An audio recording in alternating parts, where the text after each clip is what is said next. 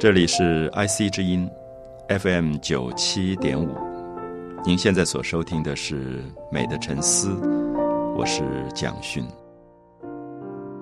在古老的东方，曾经对“美”这个字也有过比较深刻的一些思考。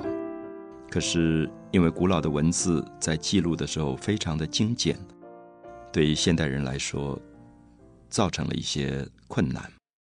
例如说“美”这个字，美好的“美”，我们每个人都会写这个汉字。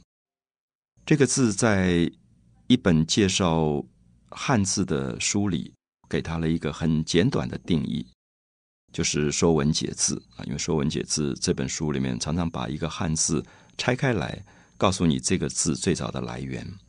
那么“阳大为美”。就变成了“美”这个字的一个结构上的分析。我们现在写“美”这个字，也许不太会想到，它上面是一个“羊”，牛羊的“羊”，下面是一个大小的“大”字。那么“羊大为美”究竟是什么意思？因为《说文解字》讲的这么简单，使我们产生了很多的疑惑，也有很多的猜测。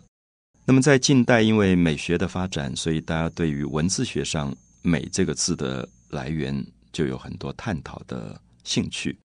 那么，在日本的一些汉学家就针对《说文解字》里“阳大为美”这个字，提出了一个蛮让大家惊讶的看法，就是他认为汉字里边“美”这个字是古老的人类从吃羊肉里面味觉上所得到的一个感受，一种赞美，最后产生了“阳大为美”。那么，这样的一个说法，目前。呃，当然有了它学术上一定的一个影响力。可是我们知道，在有些地区，对于中国美学或者是啊汉字美学研究的学者，并不完全赞成这样的一种说法。那么不赞成的原因是，觉得我们现在讲到美，我们说大自然很美，我们说某一个人很美，我们觉得听音乐很美，看画很美，我们觉得这个美跟吃羊肉。这个经验是不太一样的，所以有人认为说，觉得羊大为美是吃羊肉的这个感觉是一个美好的感觉，用这个字来作为美的起源，觉得有点太低了，好像因为美吃羊肉的这个感觉是感官，好像跟我们听音乐的感觉是不太一样的。好，所以我们碰到了一个矛盾，这个矛盾是当日本的汉学家提出了羊大为美。说文解字这样的说法以后，他整理出了一个美学的理论。那么，这个美学的理论是认为，从东方来讲，美应该跟吃羊肉有关。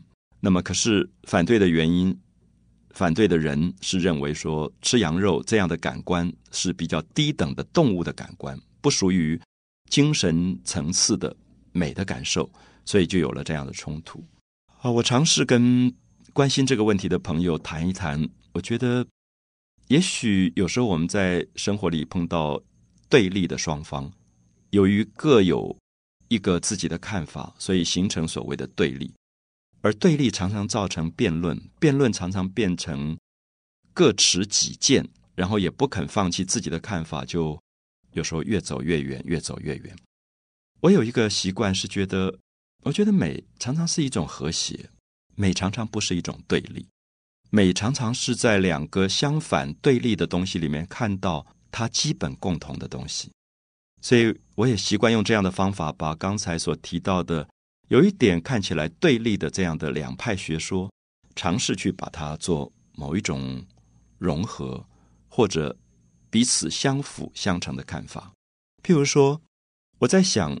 羊大为美，这个从《说文解字》来的一个说法，如果确定是早期的人类吃羊肉，觉得羊很大，羊很肥美，所以吃那个羊肉的时候感觉到味觉上的一种快乐，最后产生了“美”这个字的话，那么说明一点有趣的事情，就是美是跟感官有关的。什么叫做感官？不知道一般朋友有没有习惯分析自己的感官？比如说视觉是一种感官。透过眼睛所看到的这个视觉是一种感官，透过我们耳朵听到声音，它是一个听觉的感官。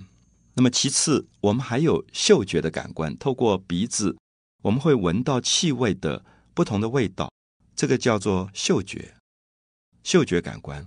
那当然还有刚才提到的味觉，经过口腔、舌头、味蕾，我们会尝出各种的味道，这是味觉的感官。还有第五种是遍布在我们皮肤内外的所有的这个对冷热寒暖的感觉，所谓的触觉，甚至痛，它都是一种感官。人类大概有五种感官，这五种感官是不只是人类，甚至在动物的世界都是它收集外在所有的讯息的五个通道、五个管道、五种感官。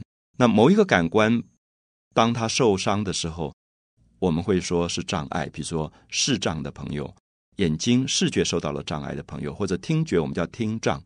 那一般人讲起来，我们都是五种感官一起在活跃。我们现在一般提到的美，大家都承认它跟感觉有关。我们也曾经提过，在德国美学这个课程，它的原名叫 Aesthetic，它其实就是感觉学，研究感觉。可是我们发现，大部分对感觉学的研究，在美学的领域里面，探讨最多的。是因为这个感觉是跟音乐、美术、艺术有关，所以它通常动用到的感官常常是眼睛或者耳朵。我们听音乐是用耳朵听，我们看画是用眼睛看。可是接下来我们说，有没有一个艺术叫做嗅觉的艺术呢？我们的鼻子其实会闻到各种不同的气味，我们甚至可以看到人类有的嗅觉的敏感、敏锐到非常细腻的地步。有人一闻到一种香水，他就可以辨认出这个香水里面用到了薰衣草，或者迷迭香，或者又加了麝香那种细节。那么这个在科学上几乎像一种天才一样，就是他有一种嗅觉上的敏感。可是为什么我们很少听到嗅觉艺术？所以也许我们今天会在这样的一个领域里面关心到“阳大为美”这个名称的来源，是不是真的跟？人类的一个感官有很大的关系，就是味觉。我们有没有机会对自己非常敏感的味觉做多一点的分析与整理呢？我相信很多朋友都讲究食物，很多朋友在自己的料理当中可以品尝出非常丰富的味觉上的差异性。在东方的食物里面，常常说色香味俱全。那么，这个味觉的部分其实占很大的一个部分，甚至所有的食物跟料理、饮食，我们最后都要通过味觉来感受。可是，味觉究竟带给我们什么？味觉可不可能是一种美感的感受？当我们有机会去分析味觉的时候，我们大概忽然会想到一件有趣的事：是为什么在汉字当中常常讲？一个跟美有关的字的时候，会用到“品味”这个字。我们说这个人穿衣服非常有品味，我们说这个人的家里家具摆设的非常有品味，我们说这个人听音乐的时候品味极高。我们在品味里发现品和味的确都跟味觉有关。那么味觉的重要性究竟在哪里？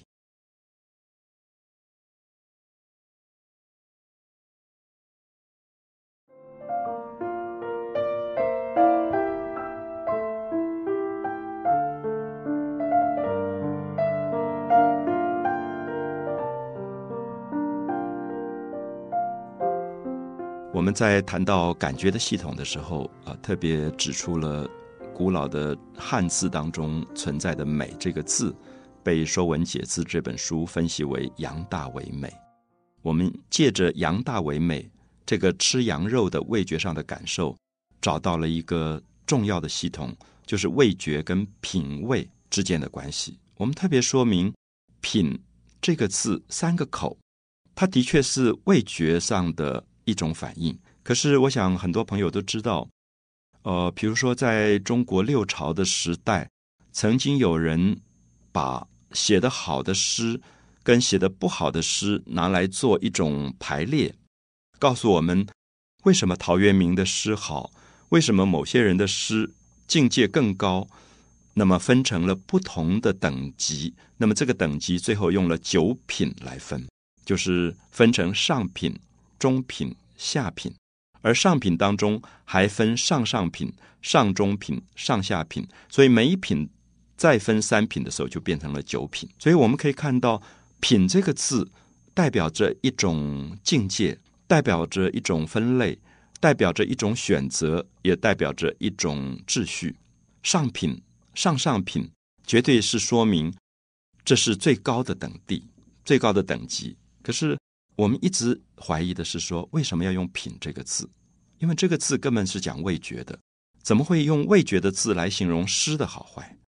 同样的，我们看到在东晋这段时期的时候，我们看到有一个理论学家，美学的理论学家叫做谢赫。谢谢你的谢啊，赫是呃吓吓一跳的吓这个字去掉口字边，谢赫。谢赫曾经写过一本书，叫做《画品》。很显然，他是把画、绘画、美术分成了不同的品，所以我们看到文学用品来分类，绘画也用品来分类。我们也提到过，我们现在在现实生活当中，我们还是在说这个人非常有人品。我们知道“人品”这个字当然是讲道德上的分类，说他做人非常的温和、善良，那么他对人。有一种呃，不会为非作歹。那么这个时候，我们也发现，这个品并不说他吃东西特别讲究，是说他在人品特别高。那么当然，我们说一般人家里摆设品味很好，他穿衣服非常有品味，都在跟美有关。所以，因此我们对“品”这个字、品味这个字以及味觉的这个关系，就特别有兴趣了。我自己的思考是这样的，我在想。在人类所有的五种感官当中，是不是味觉是一个非常早萌芽，而在人类很早会跟它的文明发生关系的一种感官世界？譬如说，我们听过在东方有一个古老的神话故事，传说里面有一个神叫做神农，神农氏。当然，我们今天都知道，他可能不是神，他其实只是传说里面人类的一个文明的阶段。那个阶段，神农氏被形容成是一个人，而这个人他就在旷野当中走来走去，他看到很多植物在生长，那么他就习惯着把各种植物都摘下来，不管是叶子的部分、根茎的部分、花的部分，都放到嘴巴里去尝一尝。所以我们有一个故事说，神农尝百草，他尝了以后，他就开始做了很多的记录，每一种不同的植物，它的味道是什么味道，辛或者辣。或者甜，或者酸，或者苦，或者咸，他就开始去做了很多的味觉的排列。那么神农尝百草这个故事，不管在神话里面是不是一个准确的故事，它绝对说明了人类某一个成长的阶段。这个成长阶段可能非常的漫长，可能是人类最初期了解这个世界的一种方法。看到任何东西都放到嘴巴里面去尝一尝。那当然，我们也知道。可能有的人很不幸，他尝到的刚好是一个有毒的植物，他可能就死去了。可是，在旁边的人看到发生了这样不幸的事，他也会警惕跟记忆说，这个东西是有毒的，我们不能吃。所以我相信人类很多的记忆是从他的感官搜集情报的过程里，慢慢慢慢一步一步的累积，最后形成了所谓的文明。如果是在这样的状况里，我不知道一般的朋友有没有观察过。如果你家里有一个孩子，非常奇怪，孩子在还地上在爬的时候，他习惯于把很多东西放到嘴巴里去。我记得常常看到一个母亲会非常惊慌的把孩子嘴巴里的东西掏出来说：“这个东西不能吃。”可是这里说明婴儿有一个记忆，是用他的味觉去尝试很多的东西。也许在他其他的感官还没有完全高度发展以前。味觉是蛮重要的一部分。当然，我们今天作为一个大人，或者我们已经文明到了一定的阶段，我们不会随时把什么东西就放到嘴巴里去咬一咬，去尝它的味道。所以，其实味觉的这个记忆，味觉这个感官，比较好像是属于婴儿或者儿童期的感官。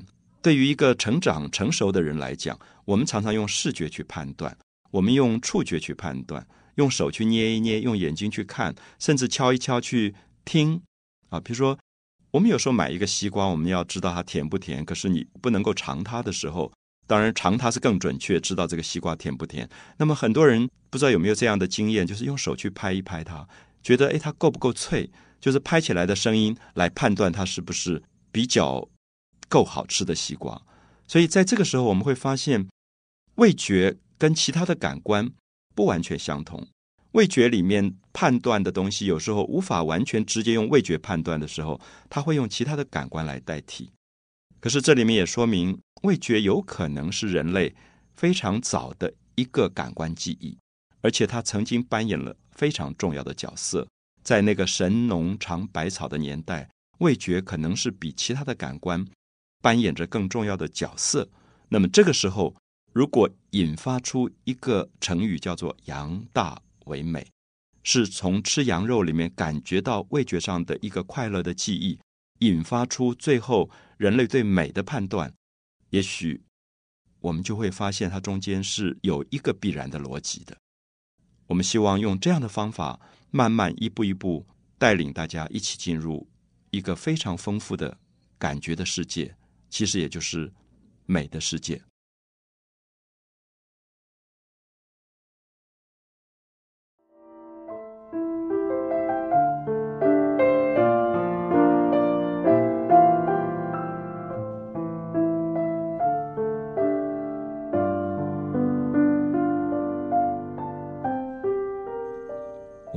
探讨到了人类五种感官里非常重要的一种，就是味觉。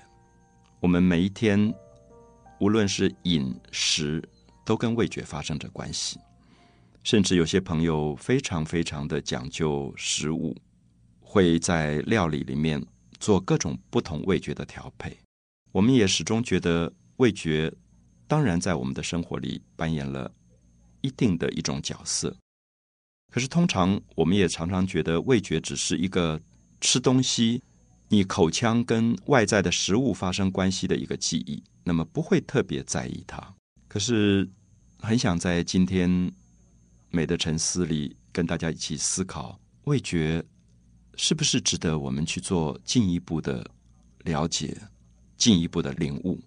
譬如说，我把一个物件放进我的口腔里，我用我的唇齿。舌头、口腔的各个部位去感觉这个东西的时候，你会有一个味觉上的反应。味觉的反应，我们通常会分成哪几种？比如说，在过去常常有人提到五味，我们说五味杂陈或者五味俱全。那么这个五味是在讲酸、甜、苦、辣、咸。我想这是很容易理解的一个过程。那么它是经由味觉的感官里。感受到酸的东西，比如说别人在吃一个水果，你会问说它酸不酸呢？那么这个时候，它是用味觉上的某一个部分在判断这个水果里面是甜还是酸。那醋是酸的，那酸的食物我们大概可以举出一大串啊，各种不同的酸的这个食物。那么甜是糖，在水果里也有所谓的果糖，它也会有甜的这个反应。苦，我们说苦瓜。我记得很多的儿童很不爱吃苦瓜，我自己在小时候也觉得苦瓜蛋是我很排斥的一种食物。可是不知道为什么，到某一个年龄，你开始觉得苦瓜很好吃。所以我们发现味觉很有趣，味觉不但是一种判断，味觉甚至会跟着你人生的经验、记忆，跟着你生命的不断的成长，它会有变化。酸甜苦辣，辣这个字，我们当然第一个会想到辣椒。这个食物，它会有一个味觉上的反应。很多朋友很爱吃辣，吃麻或者辣，麻又是另外一种味觉。那么这样的所谓的麻跟辣，为什么会使很多人非常非常的喜爱？那有些人怕辣的人，他不太能够了解，怎么会有一个人爱辣爱到这种程度？好，我们在讲酸甜苦辣咸，咸当然第一个会想到的盐。海里面所蒸发了海水以后剩下来的这个结晶，我们称为盐的，放到口中它会有一个反应，我们称为盐。好，这五种感官是大家应该都非常熟悉也非常了解。可下面我想跟很多朋友提到的是，有没有发现我们在使用酸甜苦辣咸的时候，有时候不一定在指食物，不一定在指味觉。我听到有一个朋友最近在可能生活并不很得意的时候，比如他要跟别人举行一个比赛，最后失败了。失败了以后，他看到别人成功，他就有一点难过。他故意讲话就去刺激那个人。那那个朋友听到以后说：“哎呀，他最近讲话好酸呢。”我不知道大家有没有听到这样的例子。如果我们说：“哎，这个人最近讲话很酸。”我们说这个人好酸呢。我们知道不是他身上有醋的味道，我们知道的是说他在个性里面有一种带着一点点嫉妒，带着一点点对别人的成功的不舒服的一种讽刺，这个叫做酸。所以我们发现酸不只是味觉，同时也是我们精神上的一种状态。好，我们下面举另外一个例子是甜。我们会发现“甜”这个字不只是糖。我们常常说：“哎，这个人好甜呢，讲话这么甜。”那么这个时候，当然不是说他的嘴巴上有蜂蜜或者有糖，而是说他讲话让人舒服，他很懂得赞美别人，很懂得讲话让别人觉得快乐。我们叫甜。我们甚至也觉得。我们常常在不同的文字里都有 “sweet” 这个字来形容人的甜美。那这个时候当然也不是说，哎，这个人好 sweet，讲话很 sweet，他长得好 sweet，或者他对人很甜。那并不是说他像糖有味觉上的东西，而是说他的生命的一种情怀是比较让人舒服的。那“甜心”这个字已经是我们现在常常用的，所以我们会发现，在所有的味觉世界里面，有一个层次是比较物理存在的状况。醋是酸的，糖是甜的。可是有一个部分跟醋跟糖无关，它也可以酸，也可以甜。所以这些字，这些味觉上的字，已经升高成为精神上的形容词了。苦这个字，我相信大家常常听到。我们说啊，最近心里好苦。我们听到这个字的时候，我们会觉得有一种难以承担的重量。我们会觉得它不是讲味觉。他不是说吃了药很苦的那个苦，他是觉得心里面有一个精神的状态是这么难以忍受的，叫做苦。我们可能看到一行字，这个字说：“凡劳苦担重担的人，我必叫你们安息。”那么这个时候，我们知道这个苦这个字，并不是讲味觉上的苦，而是讲精神状态上的苦。承担了太多自己难以承担的重量的时候，会产生苦这个感觉。我们也说，有时候我们要有一个很好的朋友，可以向他诉苦。那么这个苦当然不是味觉，是心里面的很多状态，酸甜苦辣。我相信在现实生活里，大家都听过我们常常用到的一个字叫泼辣。我们甚至直接说一个女性很泼辣，或者叫做辣妹。那么这个时候辣，当然不是说它像辣椒一样。我们会发现辣有一点是热情，是像火一样燃烧的感觉，是有热度的。我们称为辣，刺激性的，我们叫做辣。好，所以这个时候我们看到辣也不是味觉，而是生命的一种状态。我们用到“泼辣”这个字的时候，是说他不收敛，他不节制，他把感官很直截了当的泼洒出来，这个叫做辣。啊，我们说这个人脾气很辣哦，你要小心一点。那么这些都不是在讲味觉了，酸甜苦辣咸，咸这个字，我想大家可能会知道在。圣经里面其实常常用到这样的例子，说：如果盐失去了咸味，我还应该称它为盐吗？这句话其实在说明，有时候我们会觉得盐比较代表劳苦，也代表一种穷困的感觉。有时候常常它会跟劳动会结合在一起。台湾有一个地方称为盐分地带，这是产盐的地区。可是盐分地带到最后不只说。它是一个产盐的地区，可能有盐分地带的文学，那么也代表一种特别对某一个层次、某一个阶层的人民生活的描绘，叫做盐分地带的文学。这个时候，我们发现味觉里酸甜苦辣咸都有了不同的心灵上或者精神上的意义，它也从物理上的存在升高成为一个感觉的或者美学世界的层次了。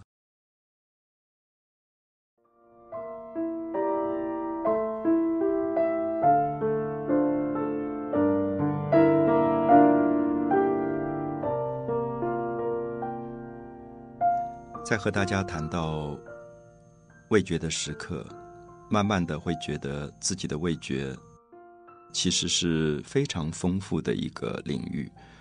平常不小心或者太忽视它了，只是很简单的去分酸甜苦辣咸，所谓的五味，做很简单的解分。我们刚才已经提到，酸甜苦辣咸，其实有时候它会被提升成为一种精神上的领域，它代表着心灵上的一种状态。有没有发现，我们后来大概在一般的料理里、食物里，很少是单一的味觉。我们吃到一个鱼，我们叫做糖醋鱼，其实它是动用到甜味跟酸味。那么，如果甜跟酸混合在一起，它在生命里面产生的感受，就跟纯粹的甜跟纯粹的酸不完全一样。大家有没有常常听到“辛辣”这个字？我们会发现“辛”跟“辣”。不完全相同，或者我们也提到麻辣，麻跟辣也不完全相同。可是我们就会发现，我们的味觉越来越复杂了啊，越来越复杂。苦味当中加一点点的甜，比如说，我们说这个笋，它其实带着一点点的苦味，可是它后面经过了那个苦味的感受以后，感觉到苦味之后的甘甜，那个甜跟单纯的甜是不一样的。所以在这样的一个状况里，人类的味觉是随着它的文明越来越丰富的，好像越古老的文明，在文化上越丰富的文明，它的味觉越会丰富到不是单一的、太过素食的单纯。我说素食的单纯是说，我们都会发现孩子很喜欢吃糖，因为也许对他来说，生命的经验还只能知道甜的好处。甜蜜的好处，那个时候在那样的年龄，也许一点点的酸、一点点的苦都会受不了，都会排斥。我们已经提过，我们发现很多的儿童都不喜欢吃苦瓜，不喜欢吃苦味的东西。可是很奇怪，我们会发现，随着生命的成长，如果苦是生命经验当中不可或缺的一部分，苦当然是一个重要的味觉。因此，有时候我们看到一个。会喝酒的朋友，懂得品尝酒的朋友，他会选择欧洲的某一个牌子的酒，某一个年份的酒，某一个地区的酒。我在法国读书的时候，看到某一种比赛，一个非常有经验的品酒师，别人把他的眼睛用布蒙起来，然后给他一个小小的试酒的杯子。然后把这样的年份、不同地区的酒倒在这个小杯子里，他看不到，他不知道这是什么地方、什么年份的酒。然后他摇一摇，在鼻子上闻一闻，然后用他的舌尖慢慢的去感觉这个酒。然后你会发现他沉思了很久，感觉是在沉思里才发生的。他停下来，这个蒙住眼睛的布还没有拿掉。他说：“这是哪一年种在哪一个地区的？”葡萄酿造的酒放了多久？然后这个葡萄是向阳还是背阳的山坡娓娓道来。我记得在旁边听到的时候，我叹为观止，因为他每说的一句话全部是对的，全部是准确的。也许我们已经不敢相信我们的味觉有这么丰富的记忆，也许我们已经不敢相信我们的味觉是可以有这么准确的判断的。那么这些被当成奇才一样的品酒师，他是天生的吗？还是经过后天的训练，他使自己味觉纯粹到可以有这么高的准确化？也许这是我在美学的世界里非常感兴趣的一件事情。我走向前去跟他聊天，他告诉我一个好的味觉，一个丰富的味觉，你会发现这个酒里面。刚刚开始接触到的时候，有各种丰富的味觉在你的口腔里变化。可是你自己必须知道，舌尖可能是品尝甜的，舌的两侧是感觉到酸味的，舌的后根的部分、舌根的部分会有苦味。然后你会发现酸或者苦或者涩各种的味觉跟质感在你的口腔里发生极其复杂的变化。那个品酒师叹了一口气跟我说：“其实人生。”何尝不是如此？